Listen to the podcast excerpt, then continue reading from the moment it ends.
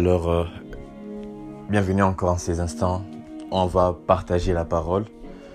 En ces instants où on va continuer ce dont nous avons eu à voir hier. Alléluia. Amen. Hier, notre thème était Vous l'avez déjà. Vous l'avez déjà. Et on a eu à comprendre beaucoup de choses beaucoup de choses sur notre possession, sur ce que nous possédons, sur ce que nous détenons en Christ Jésus. Alors, euh, aujourd'hui, notre texte de base se trouve dans Marc 16, le verset 27. Marc plutôt, Marc 16, le verset 17. 17. Là, il sera en train de dire, Voici les signes qui accompagneront ceux qui auront cru en mon nom. Non, ceux qui auront cru. En mon nom, ils chasseront les démons. Ils parleront de nouvelles langues. Ils saisiront des serpents. S'ils boivent quelques breuvages mortels, il ne leur fera point de mal. Ils imposeront les mains aux malades et ceux-ci seront guéris. Voici les signes que détiennent ou que possèdent, que ont ceux qui auront cru. Ils chasseront les démons, ils parleront de nouvelles langues, ils saisiront des serpents. S'ils boivent quelques breuvages mortels, il ne leur fera point de mal. Ils imposeront les mains aux malades et ceux-ci seront guéris. Alors on va encore euh, ajouter cela euh, deux, deux autres textes. On lit euh, 1 Corinthiens 4, le verset le verset euh, 7, là, le Seigneur est en train de dire, car qui est-ce qui te distingue? Qu'as-tu que tu n'aies reçu? Et si tu l'as reçu, pourquoi te glorifies-tu? Comme si tu ne l'avais point, comme si tu ne l'avais pas reçu. Je répète, car qui est-ce qui te distingue? Qu'as-tu que tu n'aies reçu? Et si tu l'as reçu, pourquoi te glorifies-tu comme si tu ne l'avais pas reçu? On va lire les, les derniers versets. Euh, un des derniers versets, ça dit, c'est toujours dans 1 Corinthiens 4, maintenant le verset 20. Car le royaume de Dieu ne consiste pas en parole, mais en puissance. Amen. Amen. Le royaume de Dieu ne consiste pas en parole, seulement en parole, mais en puissance. Vous l'avez déjà. Ce soir, je serai plus en, en profondeur. Ce soir, ou euh, ce soir ou ce matin que, j'entrerai en profondeur en fait. J'entrerai en profondeur de ce que nous avons dit hier. Hier, on a eu à parler, on a eu à finir en parlant que nous avons les noms au-dessus de tous les noms. On a eu à dire que nous avons le Saint-Esprit. Et aujourd'hui, la Bible est en train de nous dire que ceux qui auront cru au nom du Seigneur Jésus-Christ, ils posséderont certains signes. Ils posséderont certaines car- caractéristiques. Mais il peut s'avérer, ou il peut être visible dans notre vie que ces signes-là, nous ne les présentons pas.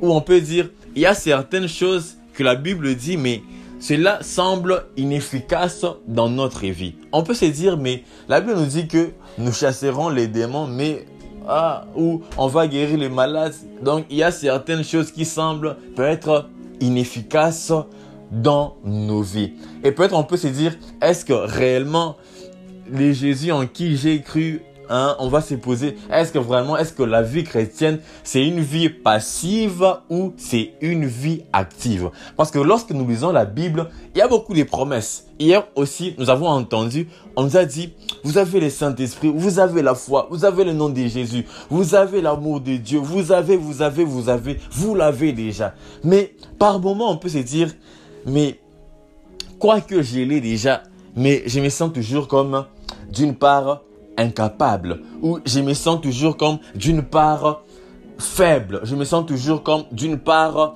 petit par rapport à certaines choses. Alléluia. Nous avons vu, nous, nous avons vu et nous avons dit que nous avons Jésus dans nos vies.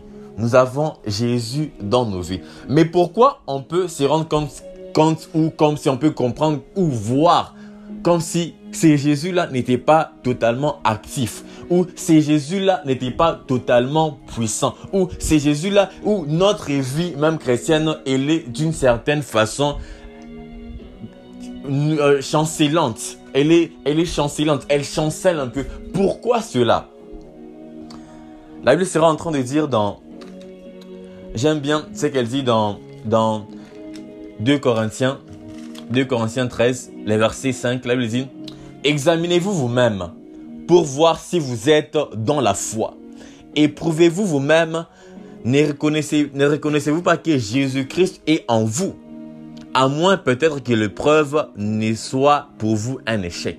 Mais j'espère que vous reconnaîtrez que l'épreuve n'est pas un échec pour nous. Je répète, examinez-vous vous-même pour voir si vous êtes dans la foi.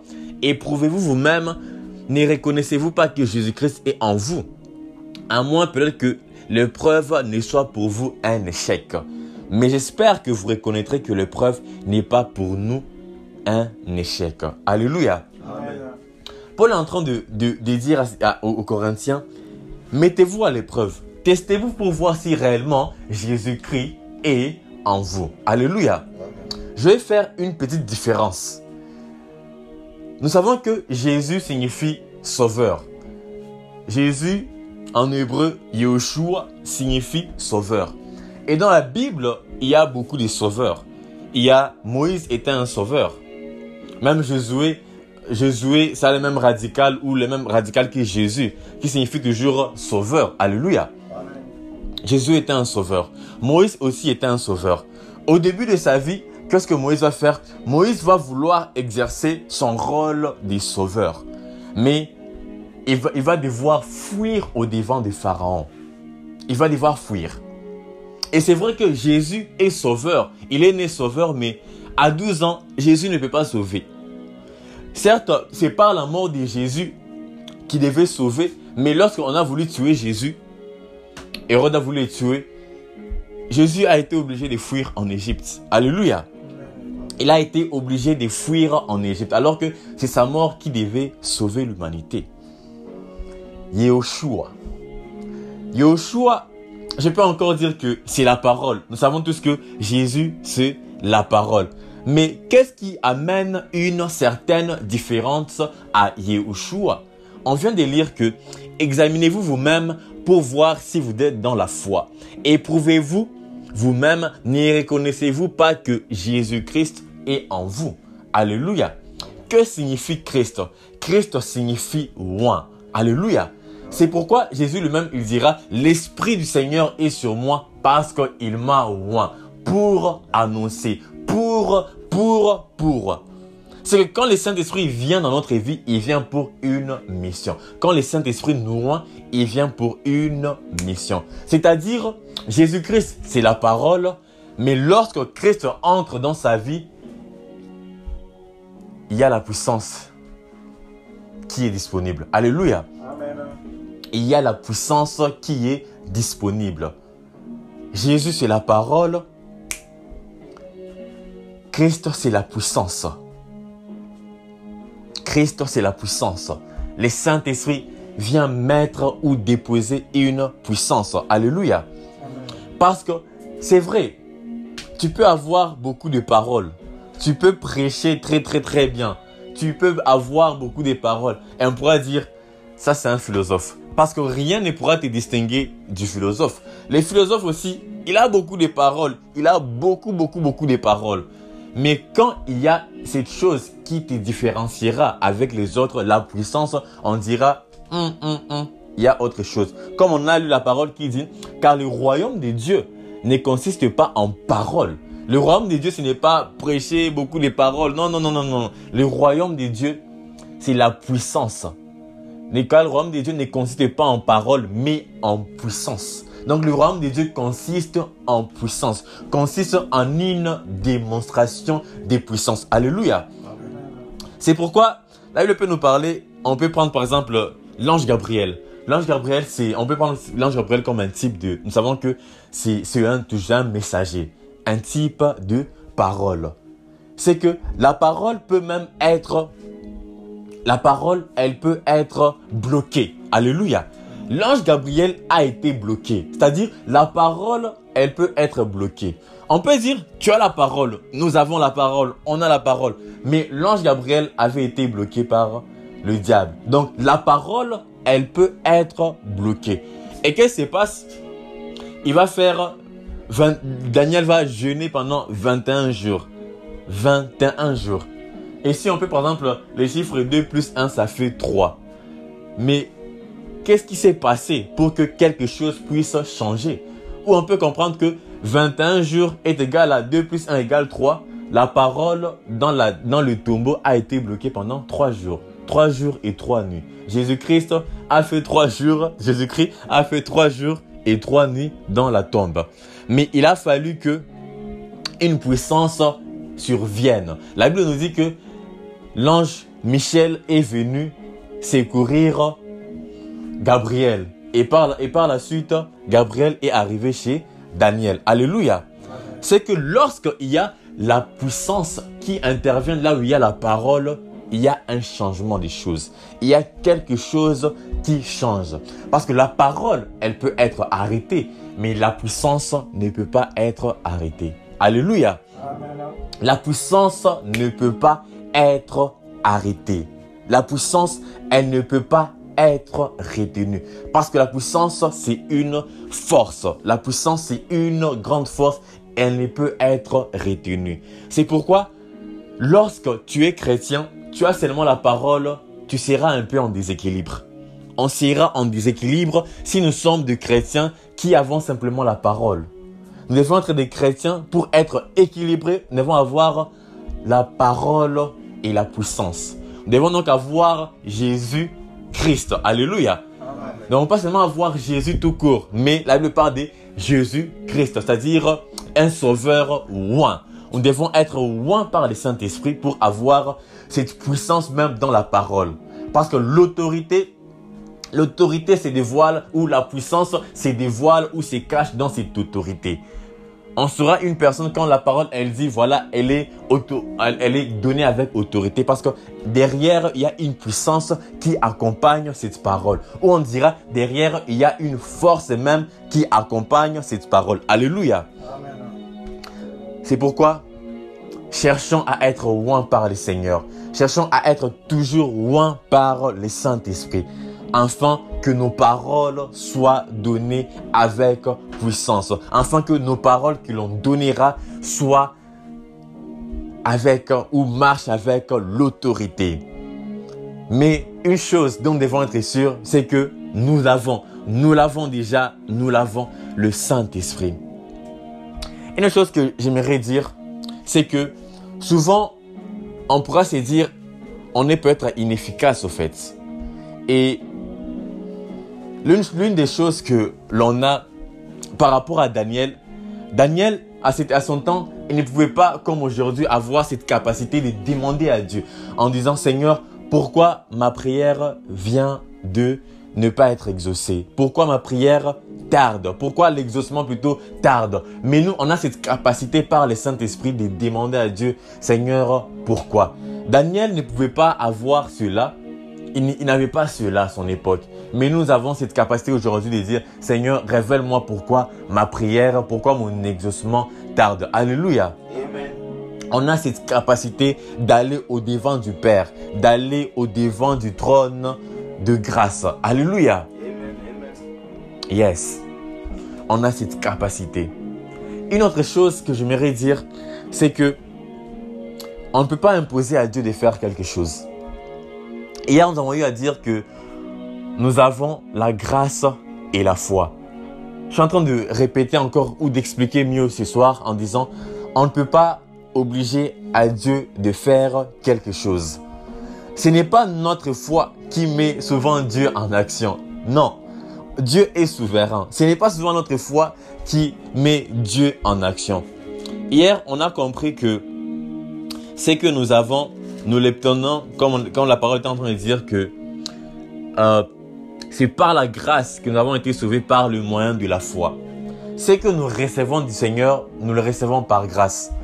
Nous le recevons par grâce au moyen de la foi. Nous le recevons par grâce au moyen de la foi. Ce dont nous avons du Seigneur, nous le recevons dans sa grâce. C'est par la grâce du Seigneur que nous sommes ce que nous sommes aujourd'hui. C'est par la grâce du Seigneur que nous faisons ce que nous faisons aujourd'hui. Mais au moyen de la foi.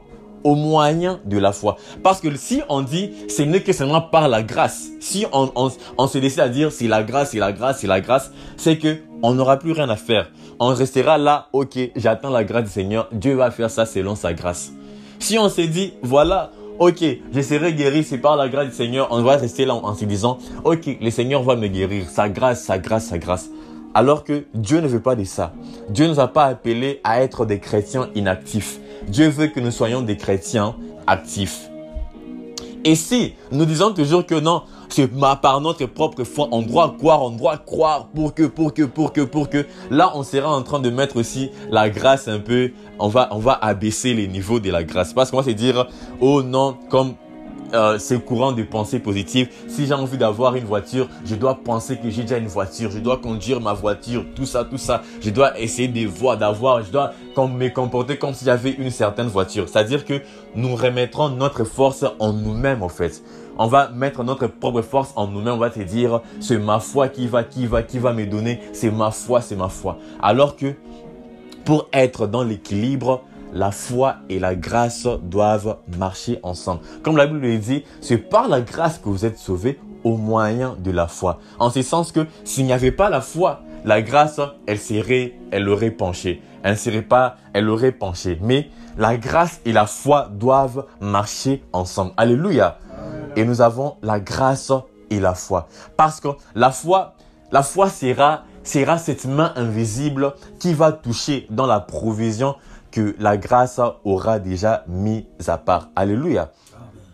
Je répète, la foi sera cette main invisible qui touchera dans la provision, dans la provision que la grâce ou que l'Éternel aura pourvu par sa grâce.